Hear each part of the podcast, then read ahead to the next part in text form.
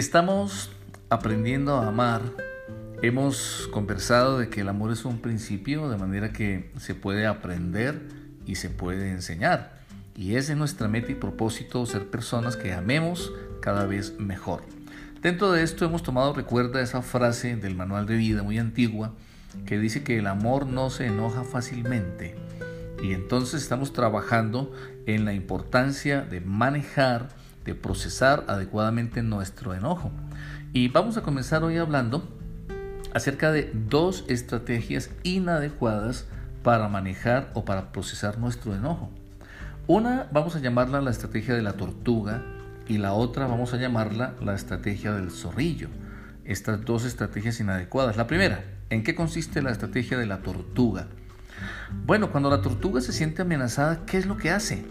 ¡Zas! ¿Verdad? Se mete rápidamente dentro de su caparazón y entonces espera que pase el peligro. Entonces, tomando esta metáfora, las personas que tienen la tendencia de pronto a que cuando algo les molesta, les lastima, les produce enojo, entonces se enconchan, se meten rápidamente como dentro de una caparazón, a veces usando el silencio o aislándose, y entonces aparentemente ya todo pasó, se tranquilizó, pero recordemos que hemos también aprendido que el enojo es como una llama, como el fuego, que cuando lo dejo adentro me va a quemar a mí, me va a lastimar a mí. No es lo más saludable o recomendable simplemente guardarme el enojo. Pero también esa llama, cuando la dejo salir en forma descontrolada, va a hacer daño a otras personas y normalmente va a generar ese círculo de más enojo, más violencia y peores problemas. Entonces, esta es la manera inadecuada de la tortuga, esta estrategia de procesar el enojo inadecuadamente. La otra estrategia inadecuada, la del zorrillo, ¿en qué consiste? Bueno, las personas que en cambio, mm, recordemos que el zorrillo lo que hace cuando se siente amenazado es que expele un olor muy desagradable y muy fuerte y a veces todos hemos actuado así cuando nos enojamos, entonces pues sale ese olor tan desagradable del, de la explosión, del grito, del maltrato, de pronto de palabras soeces, palabras vulgares, qué sé yo. Entonces es también una estrategia inadecuada, es ese fuego saliendo quemando a otros que de una manera u otra al final como el boomerang se me va a devolver haciéndome daño a mí mismo. Entonces no vamos a usar estas dos estrategias, vamos a irlas eliminando de nuestra vida. Y en cambio, ¿qué nos dice el manual de vida acerca de cómo procesar nuestro enojo? Por ejemplo, mira esta declaración. Todos deberían ser rápidos para oír, lentos para hablar y lentos para ponerse enojados. Pensémoslo, meditémoslo.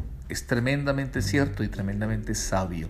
Ser personas rápidas para oír y lentas para hablar. Definitivamente, entre menos hablamos y más escuchamos, seremos más sabios, manejaremos mejores relaciones interpersonales. También dice la escritura, el, manual de vida, que en, la abundancia de palabras abunda el pecado, entre más hablamos muchas veces más erramos. Y también entonces dice aquí ser lentos para enojarse. Efectivamente, como también estuvimos comentando, la paciencia que es tomarse el tiempo para hervir, pues está entrando aquí en este aspecto. Y vamos a compartir cinco estrategias entonces adecuadas para manejar el enojo. Vamos a tomar hoy la primera de estas estrategias y vamos a llamarla la estrategia de romper el círculo vicioso del enojo, porque es que el enojo efectivamente es un círculo vicioso que va de mal en peor la situación. Bien, ¿en qué consiste esta estrategia? Romper el círculo vicioso del enojo. El manual de vida declara, el necio da rienda suelta a toda su ira, mas el sabio al fin la sosiega. Excelente, excelente, es, es muy cierto.